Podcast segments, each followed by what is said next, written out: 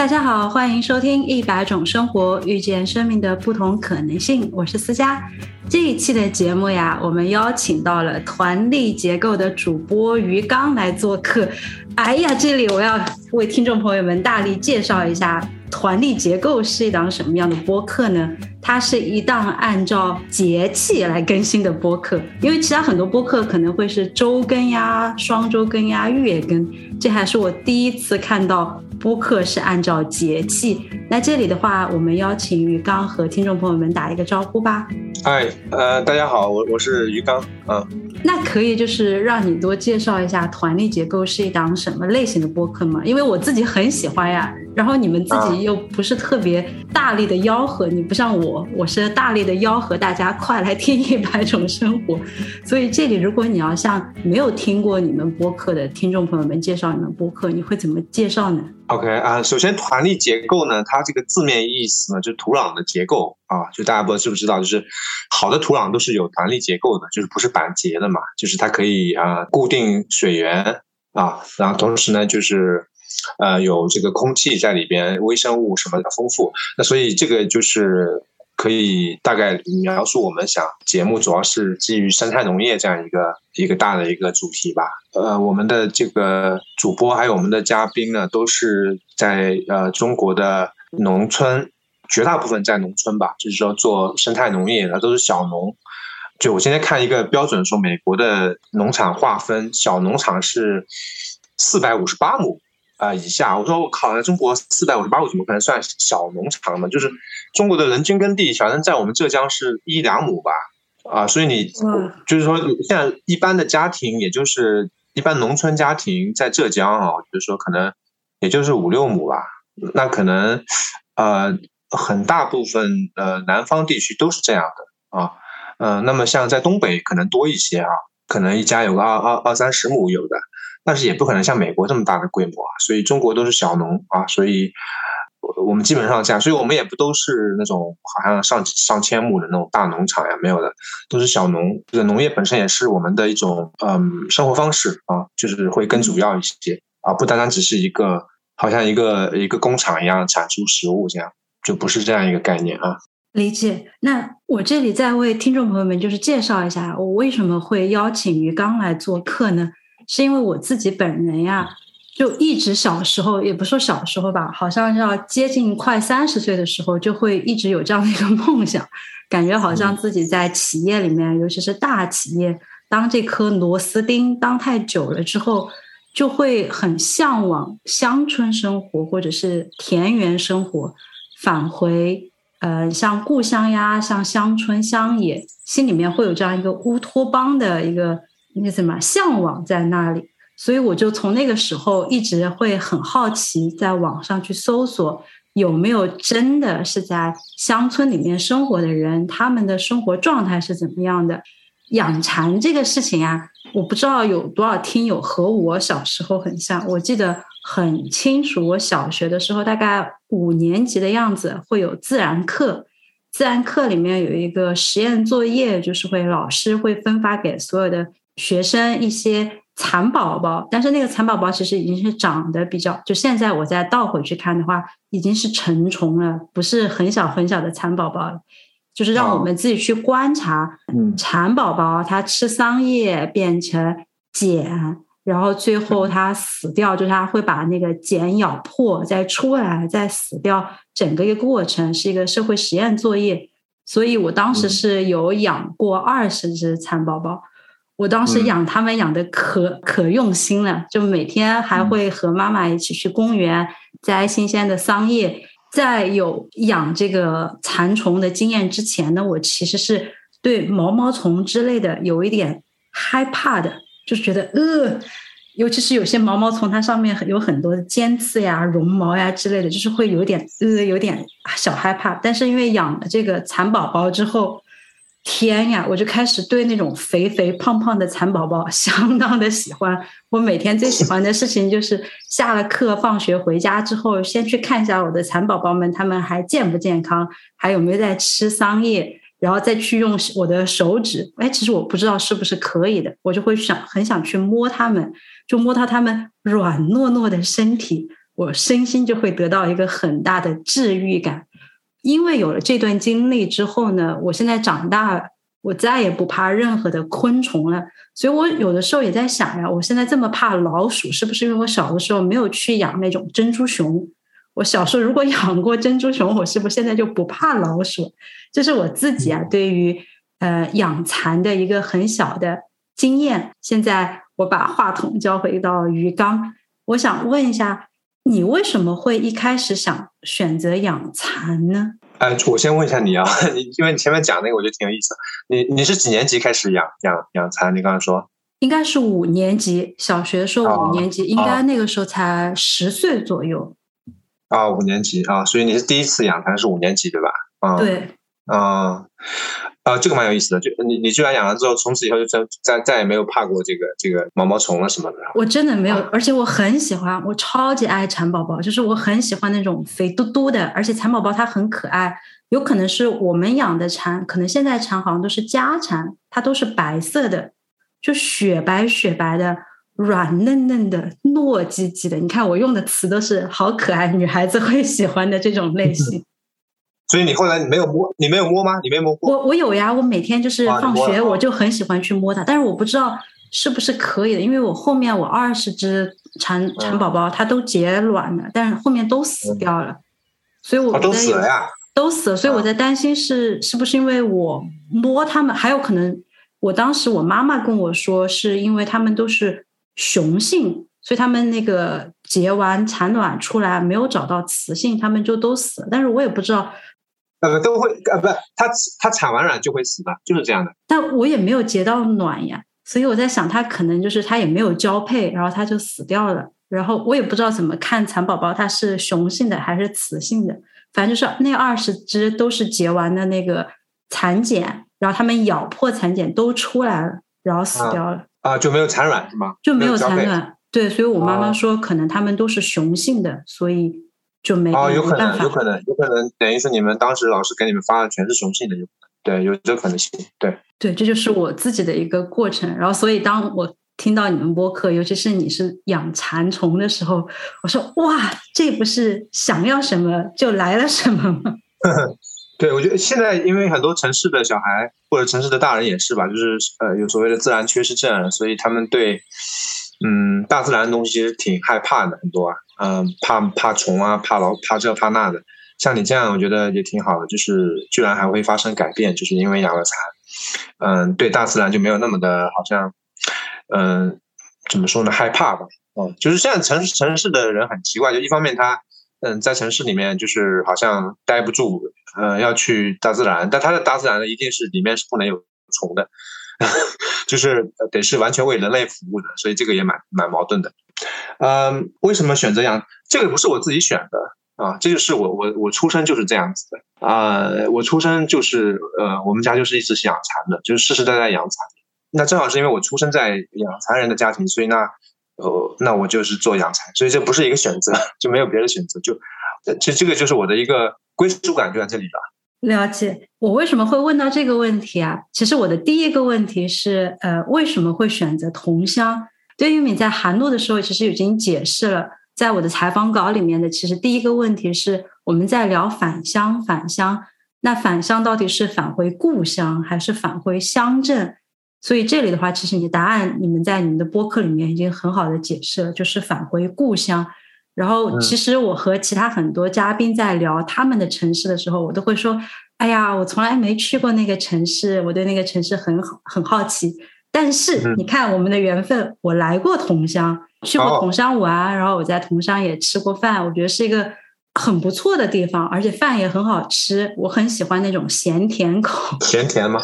所以就感觉有一些很莫名的因缘际会，导致我们今天可以在这里聊天。其实，如果我们把刚才的那个问题啊返回故乡，然后因为鱼缸的家里面你就是养蚕的，所以这是一个你被选择的过程。但其实一开始。也是你的一个主动选择，因为你一开始是在奥美工作的，你在北京，然后你是有这样一个选择，你放弃了在北京的生活，你选择返乡，那是什么原因让你就是做这个选择呢？就是我我是出生在农村的嘛，啊。那么，嗯，在我是八，其实我是八五后，我是八六年的，呃，那么在八十年代呢，其实农村是比较啊比较穷的，那甚至呃浙江的农村也是一样的，呃，全国农村都很穷。那那个时候呢，就有这个城乡的差别是非常大的啊。那这个差别不只是说经济上说，呃，你穷一些，人家有钱一些。呃，这个就还好，还好一些。但是最大的问题在于，它是好像更像是一种一种歧视，就是说一种身份的歧视。因为它中国当时是有户口的嘛，呃，城市户口好像就很牛逼，然后农村户口呢就好像低人一等，有点像是二等公民那样的。那这个事情对哦，我呢，嗯，我忘了我什么时候感受，呃，是第一次感受到这种歧视的啊。呃，但是我记得呢，我上我去从初中呃念高中到我们市呃县城去去，我就感觉很明显，就感觉。感觉不太不太那什么，呃，在乡镇呢好一些啊，但是呢，呃，这个是很明显的，呃，然后呢，这是一个，那第二个呢，那你从小的你的父母就是说，那你要好好念书啊，去去做城里人，呃，他们一直会这样说啊。那么，当然我后来就确实去做城里人啊，那，呃，我毕业呃是在北京，但是呢，我那时候呢就有段时间就喜欢看看书，然后我看了《乡土中国》。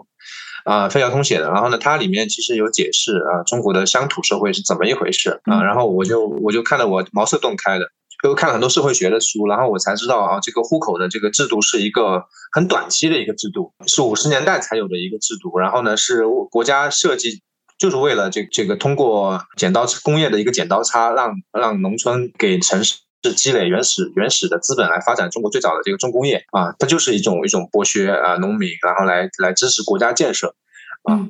所以呢，它是这么一个原因，所以它不是自古以来就有户口这个东西，然后它也不是说每个国家都有，可能就中国会比较特别特别一些，然后我就觉得这个很有意思，然后我就我就想去念这个社会学的这个研究生啊，我觉得这能解释很多的这个我成长过程中的一些疑问。然后呢，我就我就我就继续看那些教授啊，我看读哪谁的研究生什么，准备考研什么的。然后就看了一个温铁军的，就是人他是人民大学的乡村建设什么学院的。然后我看他，我就浏览他们的网站的时候，发现哎，他有一个项目点叫小毛驴农场。然后我就看小毛驴农场在北京。然后呢，我就看哎，这是一个一个生态农场。然后呢，他还在呃，这是他的一个项目点，社会学的一个什么项目点。然后呢，我看了一下，他还在招这个每年招一期这个他们叫实习生啊。哎，我说那我报名这个吧。这样子啊，那然后对，然后我差不多可能应该是年前看到吧，过完年回来的，所以我就我就那个申请了，很快就通知可以去，然后我差不多三月份辞职，四月份就去了。啊呃，它不是一个商业性质的啊，就是这样，它的背景是呃梁漱溟乡建中心做的一个农场啊，然后呢就去了那边，然后从此以后就基本上就开始了我的这个返乡的这么一个历程，那个是二零一一年，对，基本上这样。我觉得这个还很有意思耶，因为不光是农村的人会觉得比城镇的人要低人一等，还有很多的像我们来自四川呀，然后去到浙江的时候，你也会觉得，哎呀，我是一个四川户口，我到了浙江这片富沃的土地上面，大家会觉得，哦，你们四川人也很穷，而且四川是个大省嘛，人口大省，就很多的人会外来务工呀，都是我们四川人。所以，我当时在浙江的时候，也会受到这样的一些，不光是户口，而是个人的身份认同。我会收到很多的问题，比如说，哦，你是来自于四川的，那你们现在那儿上学还是在坐牛车吗？我就只能回答，欢迎您来我们四川多玩一玩，多多见一见。还有很多时候。会被别人说啊，你的四川普通话怎么这么好笑？因为那个时候好像四川普通话都是更多的喜剧片呀、搞笑片里面会出现的，所以我小时候也会有很多对乡土文化认同上面的一些自卑感。但是我觉得这可能好像应该是除了，哎，我这个还没问过，如果是来自于从小生活来自于大城市的那些嘉宾啊，他们有没有这种？对于自己乡土文化认同上面的一些自卑，但是我是有的，我是有这种自卑感的，所以我这里想用这个问题再问回于刚呀，因为我在看你去参加其他的一些报道上面，你有说过你回农村不单单是为了做农业，或者是追求某种所谓的生活方式，像你刚才也有谈过，你更多的是对乡土文化的认同，你认为的什么是乡土文化的认同呢？像我自己认为的话，就是我可以现在我在每一期播客里面都可以很自豪的跟所有人说，我就是四川人，就是我完全没有那个自卑感的，我把那个给扔掉了。你觉得这是我对我自己乡土文化的认同吗？我我觉得是啊，我觉得是，我觉得这肯定是认同呢。我觉得乡土认同这件事情，我刚才讲的这个也是，因为我觉得只有具体的东西才是真实的。所谓具体的东西，就是你你你讲话肯定有方言，然后你就你说一个人非常标准的这个这个这个话，我觉得就是就不知道他到底是谁，就是那种感觉，是吧？我你刚刚说你你如果是说语言的话，是播音员吗？还是什么？就是说，嗯。它就不够具体，在我看来啊，就是说，嗯，当然方言肯定是一种。然后你说乡土的认同，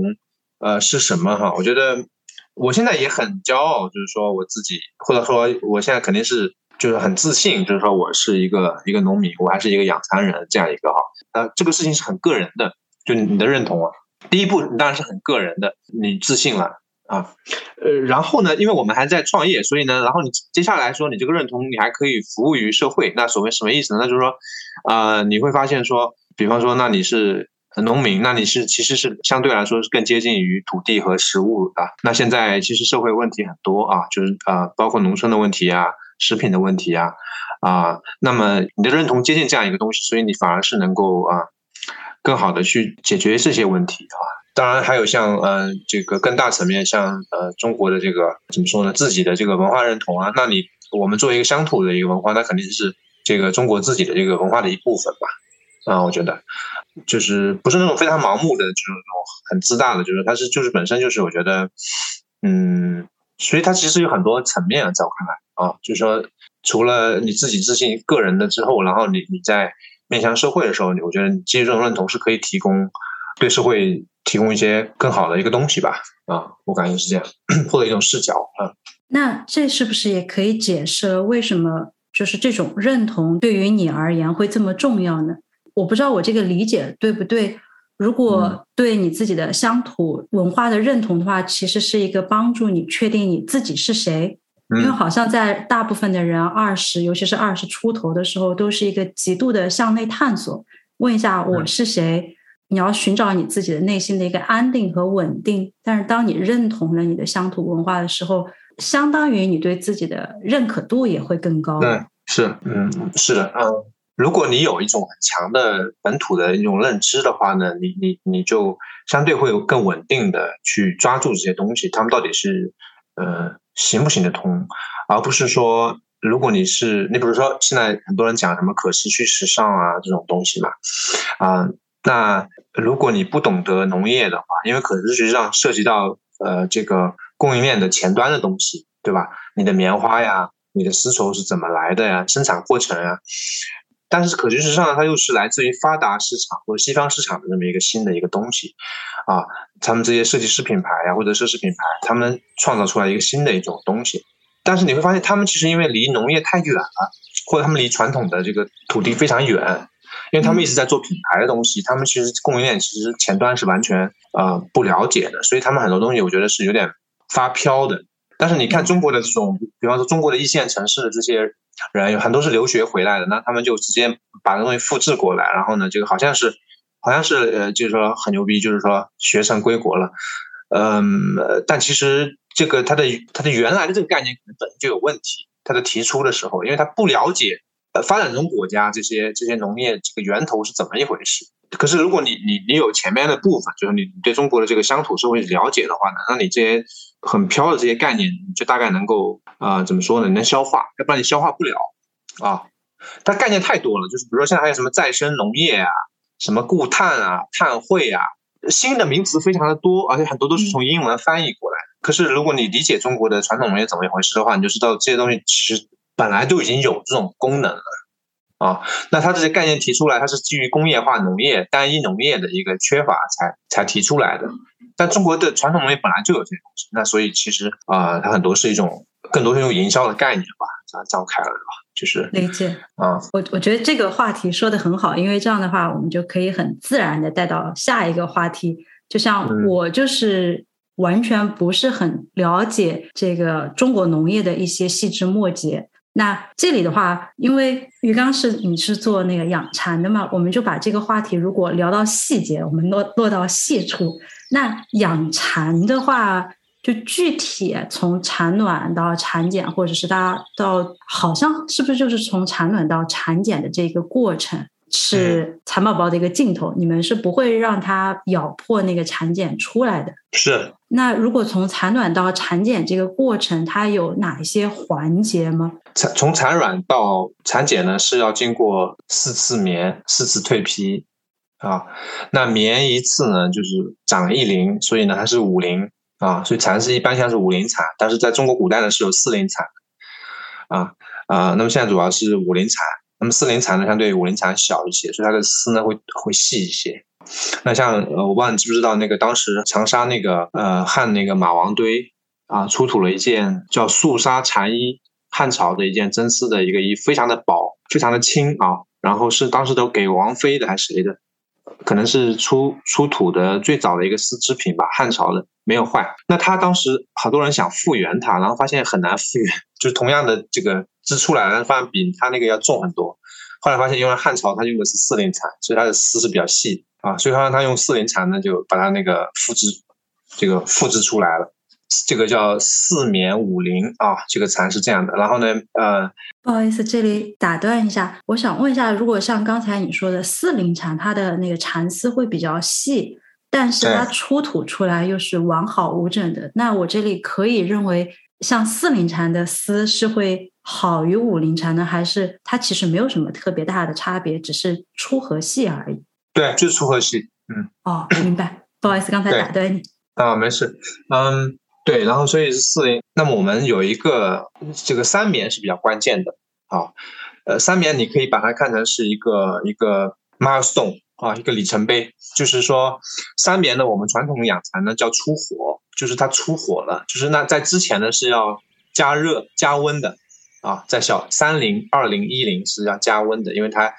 呃，在春天的五月份早期是比较冷的，所以它要在蚕室里面度过啊，在那个小蚕小蚕室里面度过。那眠是睡眠的眠吗？对，睡眠的眠。那么三棉之后呢，它就可以出火了，就是它长得更强壮，所以它可以出来在常温下面去养了啊。所以四零和五零呢是是大蚕这个阶段。那这是一个 milestone 啊，那另外一个 milestone 是在是在这个大眠啊，大眠就是四棉啊，大眠之前和大眠之后，那大棉之后呢变成老蚕了啊，大棉之前都是你可以叫小蚕，那虽然前面有有相当于有个四棉哈，就全部的棉都在前边对吧？可能要占据呃时间上可能占据一多半吧，但是呢吃的桑叶呢可能加起来都没有后边这最后一个阶段的可能五分之一都不到。啊，所以后面那个阶段是非常的桑叶是非常的多的，因为它后面那个到了老蚕阶段之后呢，它这个丝主要是储存起来，要转化成蚕丝蛋白啊，所以它是呃会，而且它是不停的日夜不停的吃，从那以后它也不睡觉了，对吧？啊，它吃差不多一周多啊，然后就呃身体变透明，就呃准备吐丝啊做茧这样子。然后呢，我们养蚕呢其实是。传呃，我们是很谨慎的，因为有时候你比如说四月份呢，有时候可能油菜已经开了，天气有时候有有几天还挺热的，但是呢，我们要到一定要到五月份才养，因为那时候四月份其实还会摇摆不定啊，就是说有时候升温了，有时候又会降温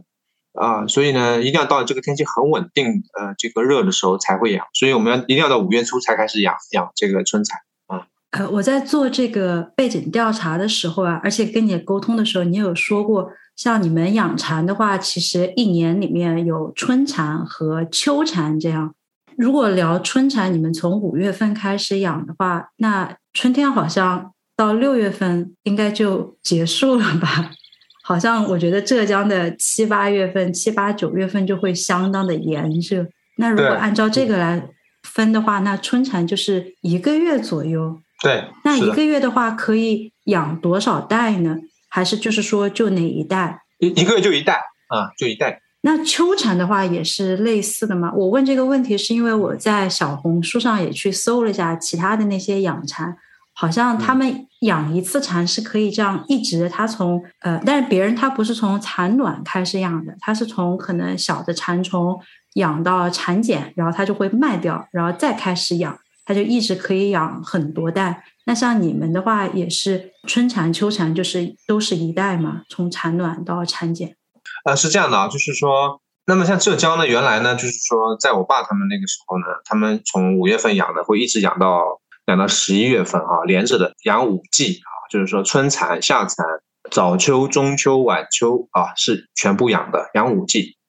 好，但是养五季呢，就是说。最多的呢是当时是春蚕和这个中秋啊，那么其他季呢是相对来说是比较少的，因为为啥？因为那个桑叶呢，实际上它一年其实就长两次，比如你春天摘了之后，然后你夏伐伐掉，然后呢夏天它会长出来啊。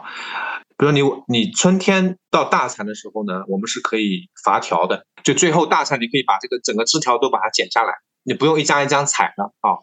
但是你到了晚秋蚕的时候呢，你必须一张一张采，因为你要把这个枝条留着，它明年还会继续发芽，要不然就这个桑树就完蛋了啊，它没法过冬了，啊，所以呢，它其实是你要合理的利用它这棵桑树上面的不同部位的这个桑桑叶的是这样的啊，所以晚最开始的时候，我爸他们那时候那个年代，晚秋是呃呃量不多的哈，它这样可以养养差不多养五季哈，呃蚕的品种也要看的，就是说呃蚕呢它是分三种品种的。啊，一种的一化性，还有叫二化性，还有多化性啊。那所谓的一化性呢，它就是说，它一年就是一代啊。那二化性呢，它一年两代啊。那多化性呢，它就是一直可以不停的往下生啊。那这个呢是跟你的气候有关系。那么像传统呢，啊，像在温带啊，原来欧洲还有养蚕的时候，他们是一化的蚕啊啊，因为天气冷一些。那呃，中国呢传统一直是二化的多啊，那么热带呢可能是多化啊，但多化的产能相对来说它就做茧就比较快啊，然后茧呢也比较小啊，品种不一样的啊，丝也比较比较短一些。哦，了解，谢谢这个科普。因为我问这个问题的原因，还有是像我一开始在前期沟通的时候，我有在问你们，你们最后养蚕的那个产品是什么？因为有的人他养这个蚕呀，他后面的产品就是蚕茧。然后我当时在我的采访稿里面还有在问我说：“哎呀，那卖蚕茧的话，那是怎么卖的呢？”我还在网上去搜，我发现有网上有人是回收这种蚕茧的，然后大概是而且是按照产茧不同的类型在收，有单工茧和双工茧。双工我的理解就是里面有两个蚕宝宝，蚕蛾。然后双工的话，它的价格会贵一些。我在网上查到的说，如果是双工茧的话，它的那个丝的韧劲好像就会比单工的要好一些。你要怎么让两个蚕围绕在一起吐丝？可以人工干预的吗？你这个是被营营销号给带偏了。真的？那那这个是那是有单工和双工这这一说吗？有的，但是是这样的，我跟你讲，就是你你是被营销号带偏了。营销号呢，他们会说这个。呃，双工茧呢很牛逼啊，然后呢，就是我们的蚕丝被全是双工茧做的，啊，很牛逼的。然后呢，其实实际不是这样的啊，完全不是，完全相反的，就是养蚕人自古以来呢是最讨厌双工了啊，呃，他们最喜欢的是单工的茧，单个的茧。那双工的发生的概率呢，我上回看了一个数据说百分之六啊，呃，通常来说呢，比如说你在一个面积下面。养放的蚕越密集呢，这个双工的发生概率越多，因为他们没有空间自己做一个茧，他们只能挤在一起做一个茧，对吧？那这个为什么养蚕呢很讨厌呢？那以前呢，呃呃，这个缫丝呢，它是这样一直抽下来，对吧？抽起来，单工就咔嚓很顺的，一根丝抽出来了。那你双工茧两个是缠在一起呢，它就没法抽丝了啊，理解吗？理解理解。所以啊，那它的价格其实反而是要低的啊，是反而是要低的。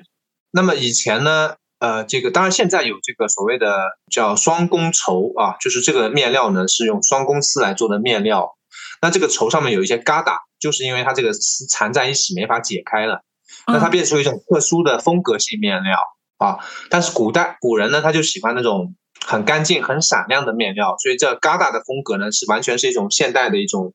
现代的一种审美，它不是一种属于传统以来的丝绸的审美。啊，呃，所以呢，那个时候呢，双峰茧呢是多了之后，蚕农是很很发很发愁的，不需要这个东西，那他们就留下来呢，自己这个用来剥棉，然后来用来做蚕丝被，是这样子的啊，因为它不能用来做做烧丝啊，做面料，所以它只能用来剥开来做做蚕丝被了啊，是这样。那也不是说他他做的蚕丝被就更好，单工的蚕丝做蚕丝被也是一样的啊，所以它就是一个一个营销号带偏的一个东西啊。哦，谢谢。那这样的话，听众朋友们，你要和我一样，如果在淘宝上看见什么他打了一个加粗，我这个是双工的，所以价格要更高。那你就大概率知道这一家店铺它不怎么诚信，你可以关掉，再去看其他的。那这里的话，其实也很自然的带到了蚕宝宝从幼虫到老虫，然后到产检之后必不可少。像刚才鱼缸有说到，是一个烧丝的过程。那烧烧丝的话，你刚才好像我听下来是有两种不同类型的烧丝，像一种的话，它就是这样抽出来一根丝条，这是一种；还有一种像刚才你说做蚕丝被的时候也是一样的，就是你先进到开水里面烫，烫完之后再把它给拉开，像一个竹匾一样的把它给拉开，然后把它给放大，是有这两种吗？还是其实有很多不同的烧丝的方法？呃，差不多是两种。第二种呢，叫做做做做叫叫丝棉哈，就绞丝旁那个棉哈。所以其实是这样的，就这个棉呢，就棉花呢，这个棉呢，最开始就是特指这一种的丝。后来因为元朝的时候棉花进来了，那么觉得好像这个棉花的感觉跟那个丝那个剥开来的棉很像，所以把那个棉用在了棉花上面，只是用了木字旁。啊，原来是这样，我还以为丝棉丝棉是用真丝和棉花，它在就是混扰的时候缠绕在一起。对对，很多人有误解，就是说，所以我们这个丝，我们本地人呢，就我们我们这里人都知道的，丝棉就是丝哈，然后但但是呢，外面的人不知道，我们现在也呃，就是说要要说的很清楚，要不然他们以为是两种东西混在一起了啊，不是他，而且你写的时候一定是绞丝旁那个那个棉才是对的啊。我为什么会这样问？是。我在这面爱尔兰，我买衣服的时候，它有很多 T 恤，就现在不知道为什么，它很多 T 恤上面它会英语的标识是那个 silk cotton，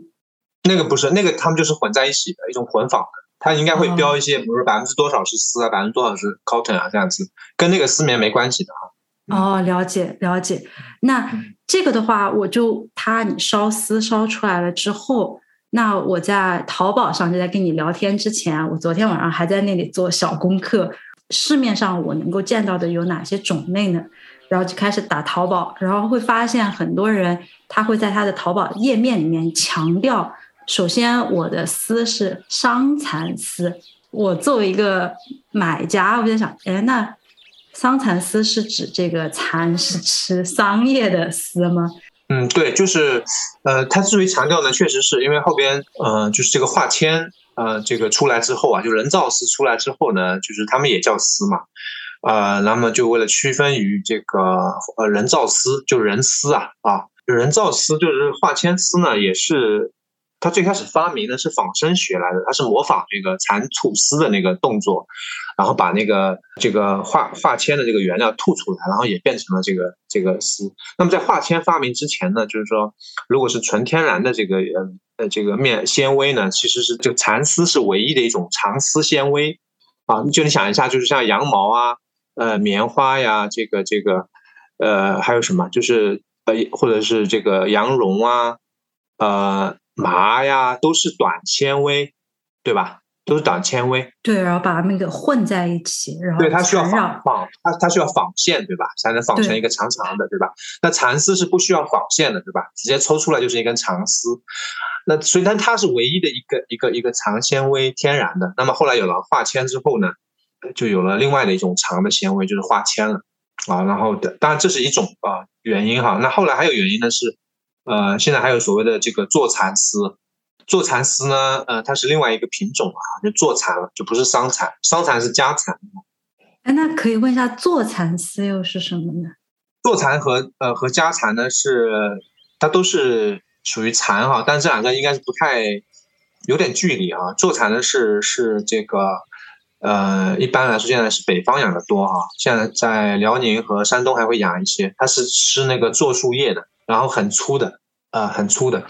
就我们一般会说，呃，中国人发明了蚕丝啊，那么这个意思是指的是家蚕丝，啊，那你像这种野蚕丝呢，其实很多地方都有的啊，不只是中国人，印度人呀、欧洲人呀，到处都是野蚕的。那中国人最厉害的地方是说，他从野蚕里面长非常长的时间啊，或者是几百年啊，就把它培育成了家蚕，把它驯化了，就是把那个野蚕给驯化成了家蚕。啊，所以这是比较厉害的地方啊，就是说把一个昆虫给驯化，然后完全是跟人这个跟养蚕人是在一起了，然后还有这是一个，第二个就是它是桑桑叶，而且它是白桑啊，白桑树的桑叶啊啊，对，然后是家养，家里面养。嗯，谢谢这个科普。我我相信啊，这个市场上除了我刚才说到的这些，它是不是桑蚕丝？呃，它的母米数是有多少？那肯定还有很多其他的一些呃原因会影响这个价格。那作为从业者来说的话，还有哪些原因会？导致这个丝绸的价格就会往上走，或者是往下跌呢？这这蚕丝的这个获取，现在还是怎么说呢？在中国养蚕这个行业，啊，养蚕跟古代是差别不大的啊。就是说，其他很多很多的农业都可以机械化的，然后养蚕还是手工的。一方面它成本很高，但是呢，呃呃，养蚕人呢又挣钱又不多，反正都大家觉得都很贵啊，就不知道为什么。嗯，但是呢，确实现在的消费者已经是已经是呃。以能够比较便宜的价格能够呃消费丝绸了，因为像古代呢，一般的是消费不起的啊，都是当官的或者是皇帝用的多啊。那像同同比的话，你其实你可以比较嘛。我随便举个比例啊，比如你跟猪肉的价格比较，比如瞎随瞎说啊，比如一斤丝可能以前比如可以买十斤猪肉，那现在可能一斤丝只能卖两斤猪肉。呃，所以它它其实是价格是在跌的，跟以前比的话，呃，那么但为什么还会觉得贵？那可能是跟别的纤维比起来，它的这个成本确实是比较高啊。蚕丝跟化纤呀，跟其他的棉花呀，都是可以机械化的这个产出的话，嗯。那再聊回就是这个产品呀，像我刚才说的，他有的人养蚕就是为了养那个蚕茧，然后他就是把蚕茧一卖掉，他就。这个事情就完了，他就钱就回来了。但是你们没有，你们是继续选择要加工这个蚕丝，你们有烧丝的这个过程。那我想问的问题是，为什么会选择蚕丝被呢？这其实是一个回归啊，就是说养蚕人的这个角色呢，其实一直在缩小，就是跟古代比起来。呃，如果你看一些呃宋朝的一些啊，有一幅很著名的画叫《根织图》哈，不知道你们知不知道？啊，就是讲中国传统男耕女织的，然后那里面呢，养蚕人他其实是会会从养呃养蚕呃缫丝呃织布，他最后是呃会把那个布就是卖给布行啊啊，那么那么到了比如说到了这个后边就是二十世纪呢，就有这个机器缫丝的出现了之后呢，养蚕人就开始卖蚕茧给那个丝厂了。啊，那他呃缫呃缫丝和织布的那个那个收入就没有了啊，然后呢，他就变成了只是卖蚕茧了，呃，当然这个是呃，其实后来国家也是在这个农村建了这个很多蚕茧站啊，啊，那这个当然费孝通是反对这个啊，因为他一向主张要留在农民手里面，但是到了后边呢，就越来越窄了，像现在啊，嗯，因为你后边你前面进进入的比较快啊，都问了很多细节的东西。那我给你一个大的画面，是说，全世界的蚕丝，呃，百分之八十是中国生产的，啊，呃，那么这个百分之八十呢，跟大家想象的相反呢，传统的，呃，江南的这个丝绸产区呢，我估计可能不到百分之十了，啊，那么百分大部分的，呃，这个蚕丝呢，都产自于，呃，像广西啊。这种西南的新的蚕区啊，那新的蚕区的生产方式呢，跟我们传统又不一样，他们是工厂啊，工厂工厂化的，所以呢，呃，他们这个养他们，我们都很难讲他是养蚕人哈，就是蚕养蚕工人，他们拿到的这个蚕呢，就是跟你你妈给你那个是一样的啊，啊，他不是，他只要养最后的一个环节，然后再卖回给工厂，嗯，所以他你很难讲他是一个养蚕人了哈，因为他不会养蚕，其实。嗯，了解。就像我刚才说，小红书上面我看到有很多人，他就是可以，比如说一个月他可以养很多代，他就是拿到最后的那个蚕虫，然后蚕茧他卖掉，又又开始买回来，又开始在养。对，然后呢，呃，而且呢，接下来发展的这个这个趋势呢，也许这个都不需要了，就是接下来马上就要有这个工厂化养蚕，呃，饲料化养蚕之后呢，就不需要这个养蚕工人了。那他的这个。未来的前景就是要被机器取代的，啊，呃，那么我们的方向是完全相反的，就我想反而想要回归到原来的这个养蚕人的这个这个呃工作的范围，就是要把它做成产品啊啊，呃，就是呃，首先我们这里是我说了，中国可能呃传统的养蚕的呃江南的这个区域是在越来越小的，这个养蚕的是越来越少的，你都不知道苏州是其实是已经没有人养蚕了。啊，那苏州每次我去，它还有好多好多的那个什么丝绸店铺，做旗袍呀之类的。它就是一个一个销售的场景啊，说一下销售场景，它其实已经不养蚕了啊，就是十年前都没有人养蚕了，嗯，它在不停的减少。那嗯，就是这里的养蚕跟呃我刚刚讲的这种呃新的这种呃工厂化养殖不一样，这里它是有一个自己的文化的。啊，一直传下来，然后是是很珍贵的，嗯，所以我们想要把这个东西给给恢复啊，然后呢，所以这也是为什么我们要做产品的原因哈，啊，那后面的产品会有更多啊，蚕丝被只是一个第一呃相对比较最早做的一个产品，但是我们的目的是需要需要恢复到养蚕人的这个原来的这个啊呃怎么说呢这个东西吧，我觉得，而且另外一方面，我觉得呃我们不是说想做一个养蚕人自己的一个丝绸品牌嘛。啊，这是我们的一个最开始的一个想法，因为有一个古诗大家都知道嘛，就是“变身罗衣者不是养蚕人”，对吧？啊，对啊，就是因为对，就是因为养蚕人这个这个他的这个工作越来越剥夺吧，工厂给取代，他的这个呃收入越来越少，他自己没有太多的这个权利，他的只是给人家提供一个原料，嗯，那很多很多环节它是分开的嘛，啊，那很多时候设计师他做呃。丝绸产产品设计的时候，他其实不太了解这个养蚕蚕是怎么来的，我蚕是怎么来的。他仅仅把它作为一张白纸一样，在上面画画什么。对他来说，这个这个这个跟别的是一样的。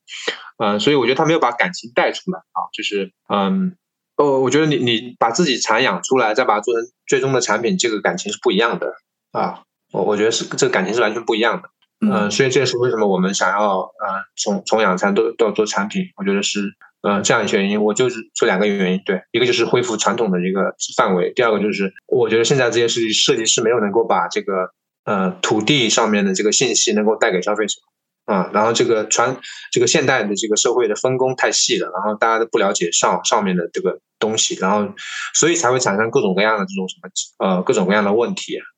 了解，那就是蚕丝被是你们当前的一个产品，你们之后还会开发。一些其他不同的产品，那我自己是从来没有用过蚕丝被。我在和我们的后期小伙伴聊这个的时候，然后他们说：“你怎么能没用过蚕丝被呢？这么好用，它就是很保暖又很轻便。”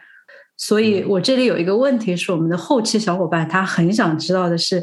像我们一提到丝呀、绸呀之类的东西，像我自己啊是个懒癌晚期，我一般看到有丝绸的东西，我就不会去买。因为它护理起来太麻烦了，你一来不能机洗，你二来你只能自然晾干，你也不能放放进那个烘干机。就是我是一个很懒的人，我但凡它不能机洗的东西，我都很少去买。所以我后期小伙伴他就跟我说，他很想知道，就是从你这样专业的角度来说，蚕丝被是需要怎么护理呢？它一年需要洗一次吗？还是可以很长时间不用洗？呃，蚕丝被相对来说是 丝绸里面相对比较容易呃，相对比较容易打理的哈，呃，然后你前面说懒癌 患者，然后我们之前正好呃有一个啊，我们做了一个真丝的枕套，就是专治 懒懒懒癌，因为他用了那个真香云纱的那个那个工艺，我不知道你知不知道哈，就是对，它是植物染，然后跟河泥，然后所以它就呃非常的耐用啊，非常耐用。那蚕丝被呢是这样，就是它不能洗。啊，所以你要套一个外被套，你要洗的话，洗那个外被套。你要换季了，那你要把它存起来的时候呢，你就你就晒一下，把那个湿气晒掉，然后放袋子里面，你也不用压缩，也不用放那种什么樟脑丸，什么都不要放，然后就就这样就可以了。嗯，那这个还很好打理，我以为它会很娇气，就是你使用要小心翼翼。哎，那这个就完全颠覆了我自己对它的一个很刻板的印象。那从这个伤残被呀，我就想聊回下一个问题，其实你之前也有说到，你一直想打造的一个是可持续化的一个生产链。然后像那个蚕的过程当中，其实除了丝绸之外，蚕那当然它还会排便，那它还要吃东西，一个蚕叶。那在这个可持续化当中的话，是不是你们养蚕那就说明你们周边其实有其他的农友，他是在种蚕树的。那可能我不知道蚕宝宝的粪便，因为它很小诶，就是那种很小很小一点点一点点，你们可能把它给收集起来，可以做那种土壤的一个沃土嘛？就是呃，首先啊，就是呃，蚕丝的，呃就是养蚕本身，它就是一个按照现在时髦的说法，它是固碳的。就是比如说你跟别的纤维比嘛，就是说，你比如像棉花呢，它前边它会呃很耗水啊，种植的这个环节，嗯啊，然后呢，它呃后边的这个工厂呃加工纺线的时候，它会它会有那个碳排放，对吧？对，那蚕丝对蚕丝呢是这样的，工厂的环节也会有碳排放，但是因为它种桑树呢，它可以呃商商业可以吸收二氧化碳。那这个二氧化碳以至于它，呃，除了抵消它那个工厂环节的这个碳排放，还有正的，就是还还有还有富裕的啊，所以它的碳足迹是完全是相当于是，这个这个要怎么说啊？是是负的，就是说它是一个环境正向的一个一个东西啊。如果是呃种桑树养蚕的话，然后呢，本身它是不能打农药的，这个养蚕肯定是不能一点药药都不能用的。这是就光养蚕本身哈，然后它也不叫蚕树哈，桑树，我们也从来不会说把它叫蚕丛哈，就是说我们就是说宝宝哈，呃，在我们的方言里面呢，宝宝就是指蚕哈，小孩子呢，我们其实是叫奶奶的，就就不叫宝宝的，啊，对，然后我们其实有很多的语言的忌讳的哈，就是像呃养蚕，你你这个蚕在爬的时候，我们是不能说爬的哈，说它在走这样子啊，还有很多忌讳的啊。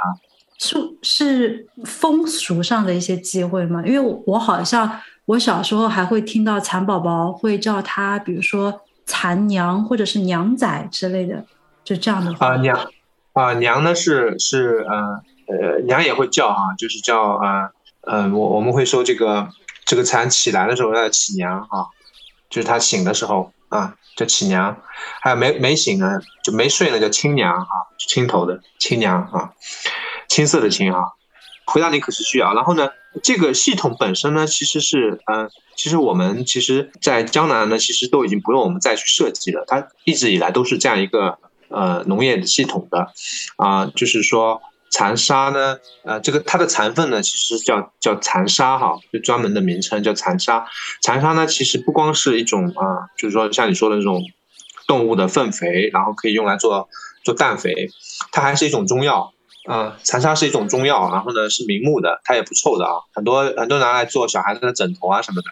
蚕蚕里面有很多中药啊，还有一种蚕呢，它它在快做茧的时候呢，感染了一种真菌之后呢，它变成僵僵蚕了啊，就僵的，跟僵尸一样僵硬的那个僵蚕也是一种中药啊，所以我们小时候采蚕茧的时候，有些蚕没有能够做茧，它就是变成僵蚕了，也也会捡捡过来去。去换糖吃啊，因为他以前的中医他会收这个东西来做中药的，啊，他他其实什么都能用的啊那个东西啊，然后对，然后呃，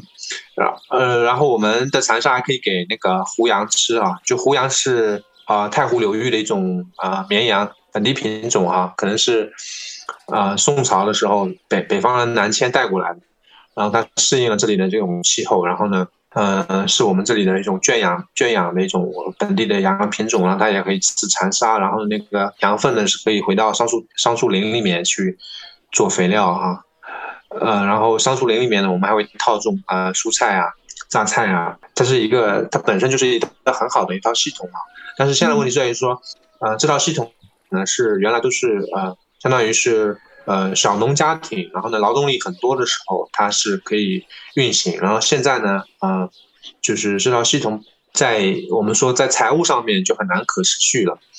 啊，嗯，它在其他方面都是很好的，在环保呀，在这个啊其他方面都很好，但是在财务上面就很难可持续。所以现在，嗯，这个这也是为什么这边的传统养蚕的人越来越少的原因哈，啊，所以我们现在要想办法去能够维持它。可是要找到一个可持续的一个一个财务上面能够可持续的一种方式，我觉得啊，了解，就是它其实生态是可持续的，但是在呃财务上、金钱上的流通，它现在是有断层，所以导致对，因为生态上也不能可持续。对它它来自于呃前工业时代的一个一个产呃农业的一个一个体系的设计嘛啊，就是那个年代它其实维持了很久啊，可能有几百年的时间。呃，因为我看明朝的一本农书叫《补农书》啊，就是我们同乡人写的啊，它里面就有提到类似的这种东西，都有提到，所以至少书面有四百年。那么，呃，但在前工业时代是可以，但是今天就完全不一样了啊，变化非常大啊。就是说，怎么能够维持下去，这个是我们一直在想的一个问题啊。嗯，了解。哎，这样的话聊到钱，我就是一个很俗的人。像一开始我在和你聊的时候，我说。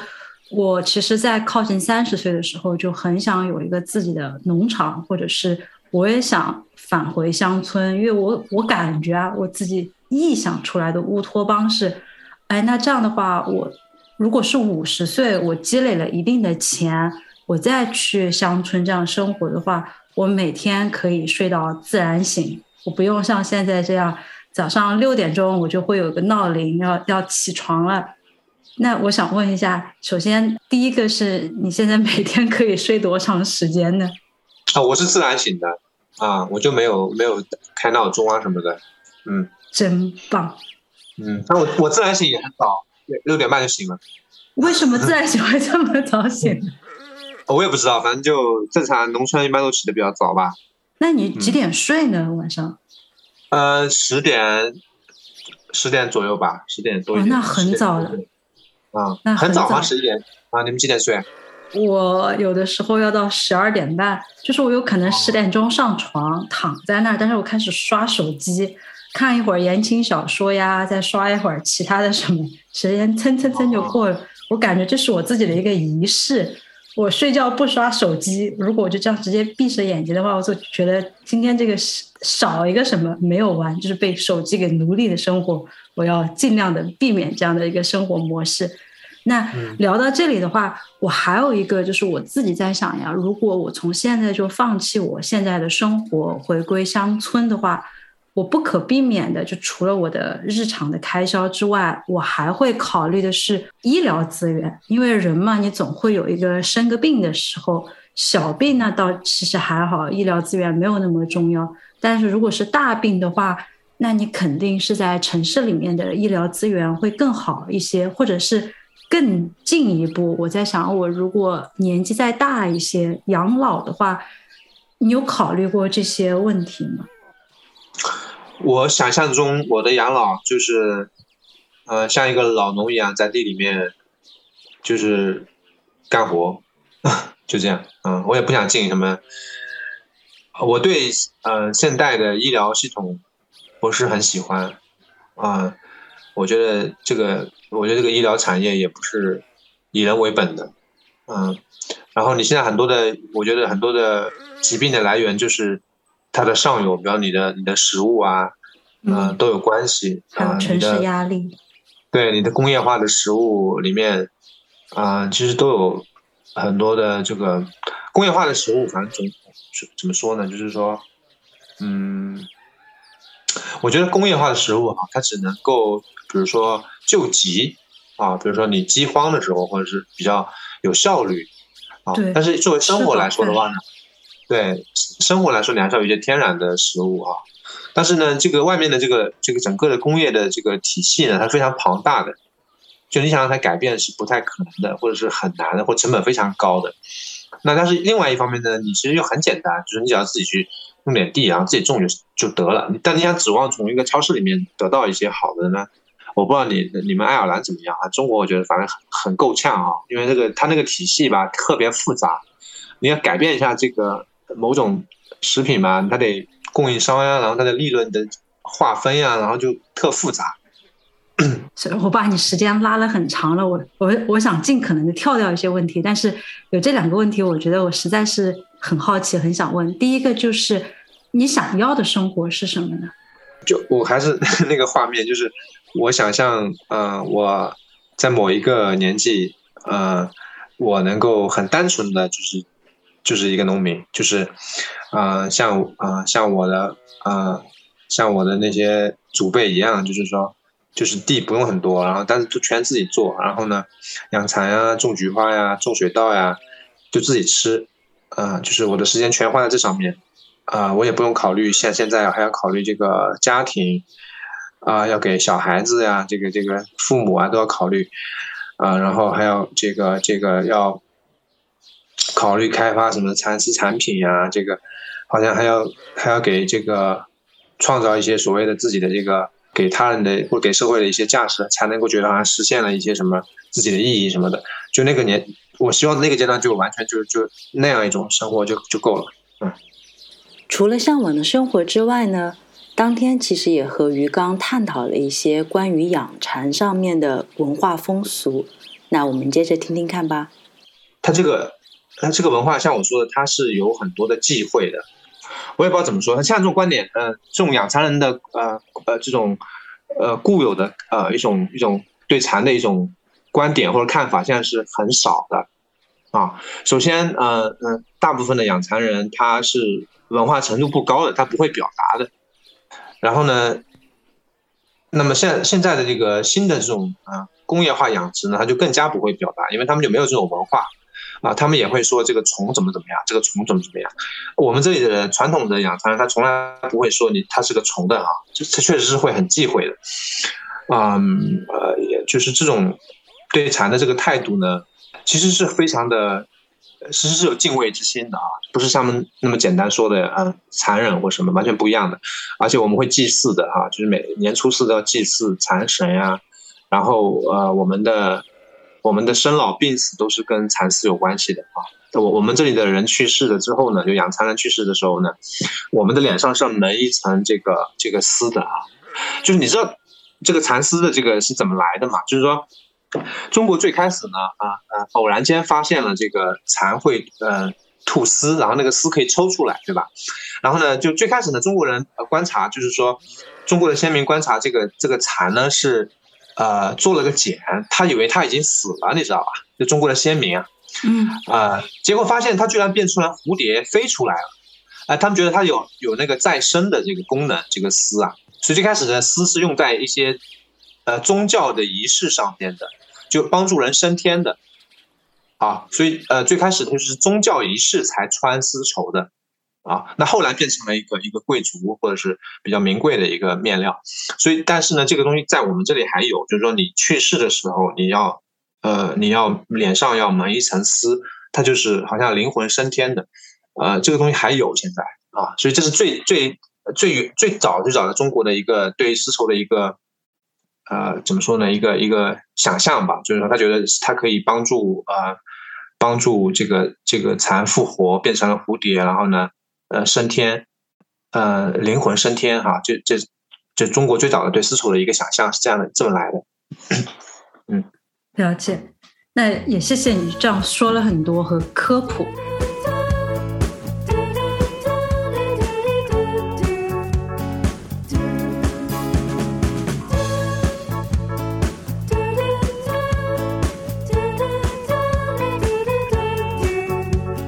我们快速的进入到快问快答。第一个问题的话，就是又不得不提到团力结构了，因为你们是按照二十四节气这样更新的。那一年二十四个节气里面，你个人最喜欢的是哪一个节气呢？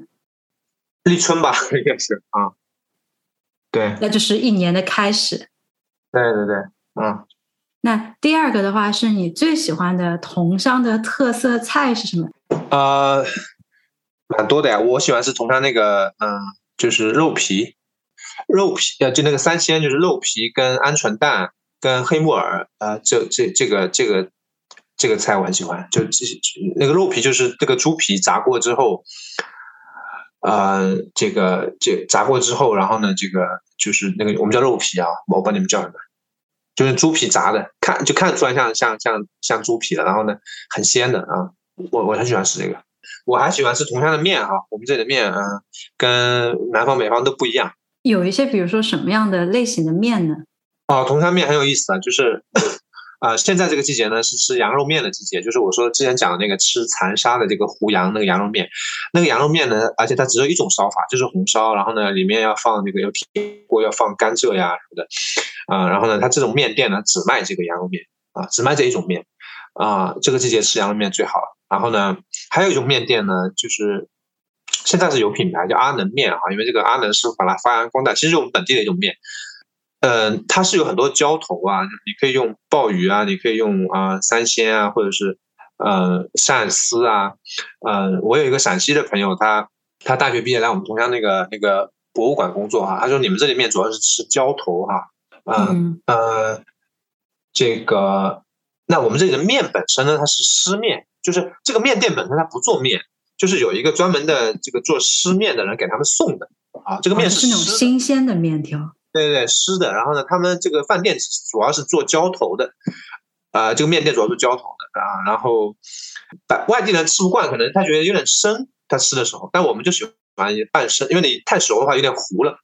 啊。呃，一个是羊肉面，同样羊肉面；一个是啊阿南面啊，阿的面里面就不会卖羊肉面，就完全是两种不一样的啊。那接下来这个问题的话，其实也是根据之前你的其他的采访内容里面，我发现很好玩是。桐乡其实有一些特色的节日，那你这里可以为大家介绍一个特色节日吗？桐乡特色节日，嗯啊，我我们呃也不是全桐乡啊，我们土店啊，我们这里呢，农历的七月半是啊吃馄饨啊，就是呃这不叫特殊啊，就是其实是鬼节嘛啊，我们这里是吃馄饨，这可能有种呃宇宙馄饨天地起源的感觉吧，是不是有点那种感觉？这个算算特色吗？同样的那个节日。我以为你会说蚕花会，哦，蚕花，呃，蚕花呢是这样的，就是说，呃，大家普遍认为的那个，就是养蚕之前那个蚕花呢，实际上是现在已经流于形式了，更多像是政府组织的这种，啊，民间其实也没没怎么了，因为这个蚕商的文化，像我说的，它已经在啊衰落的很很严重啊，但是呢，真正的民间的残花是是有的，那它，呃。比如说我我呃我前段时间我我姑父去世呢，其实是有残花的，就是我们叫盘残花，就是啊这个很像少数民族一样，就是呃围着他的这个呃围着他，然后呢就盘三圈正三圈呃逆三圈，这就是盘残花，就是它会带来好运啊，就是呃这个这个。呃，葬礼的时候，然后我们我昨天去看，我们这里有一个呃叫百桥忏忏悔的忏哈，就是一一座新桥落成的时候，我们这里是水乡嘛，一座新桥落成的时候呢，啊，他们要百桥忏啊，忏是忏悔，就是啊，就是他们会去请呃请请道士来呃这个做仪式，然后就附近的人都会去啊。去参加这个仪式啊，然后呢，这个其实是又属于，呃，本地的一些宗教，呃，本土宗教的一些信仰的东西。因为它这个桥灿摆了之后呢，它主要是为了以后自己，呃，去阴间时候用的。啊，呃，我发现这个其实丧葬文化每个地方它都有很多不一样的讲究。我觉得下一次，我觉得我可以来一个爱好特辑，各地的丧葬文化大集合。那我快速的进行到下一个问题，因为你那边应该很晚了，已经超过你平时睡觉的时间了。我要快速的讲，呃，下一个问题的话，就现在你们那个村落呀，一共会有多少户人家呢？大概平均的年纪会是多少？问这个问题是因为好像现在返乡的人会越来越多，所以我在想，会不会村落和平均的年纪也开始慢慢的就是村落的数量变，不是村落，呃，户数会。变高呢？相比以前来说的话，没有，它在减少。就是呃，村落呢，我们说中国是有一个，一个是叫行政村，一个叫自然村，两个概念啊。啊，那么自然村呢，就是一般是一个自然形成的，就是说很多是有血缘关系的。我们那个自然村呢，都是姓于的。啊，我们原来呢是有啊，我记得是六十户啊，六十户左右的人家，全部姓于的。然后我们住在那个村的村落，自然村落的镇河帮。但是现在呢，应该是减少，我估可能可能有只有四十几户了吧，都搬走搬迁走了，所以是在减少的。那现在还住在那的人，是不是平均年龄那也会变大很多呢？呃，变大是因为老龄化，因为我们这里的特殊情况是说，我们这里不像中西部的农村呢，它是。呃，所谓的留守儿童、留守老人，我们这里他没有，就是说出去不需要出去打工，啊，他是本地就有工作，但是呢，呃，呃，我所谓的返乡呢，更多的是说你从事的是啊这里的传统农业，那这里这个呢是是没有的啊，这这些人是不做的，年轻人是不做的啊。了解。那这样聊到就是单性村落的话，那像你们余家村可以这样说吗？那是不是代表那这四十多户人家都是多多少少有一定的血缘关系，因为都姓余？对，但不是所有都来往，也蛮奇怪的。有些有些就是就是可能更近一些的会来往，有些就不不是都来往的啊。呃，那就到最后一个问题了，就是你对生活在哪儿，或者是对什么职业的人会比较好奇呢？希望我们有这个机会能够采访到这一类型的人。啊，鄂温克族，我现在正好对这个感兴趣。对，就鄂温克那个那个，在大兴安岭里面的那些。叫驯鹿民族啊，驯呃使鹿呃族，他们是养驯养鹿的，然后他们是骑在鹿上面，啊，这样一群一群一群人，他们的生活方式感兴趣。好，希望我们能够采访到这样的人。那最后很感谢呃于刚来做客我们一百种生活，耽误了你这么长时间，很感谢，谢谢。啊，没事，好，没事啊。感谢你收听到现在。那节目的最后呢，就让我们一起来听一下由于刚推荐的来自于五条人的世界的理想。希望你们有一个美好的一天，我们下一期再见。are hard.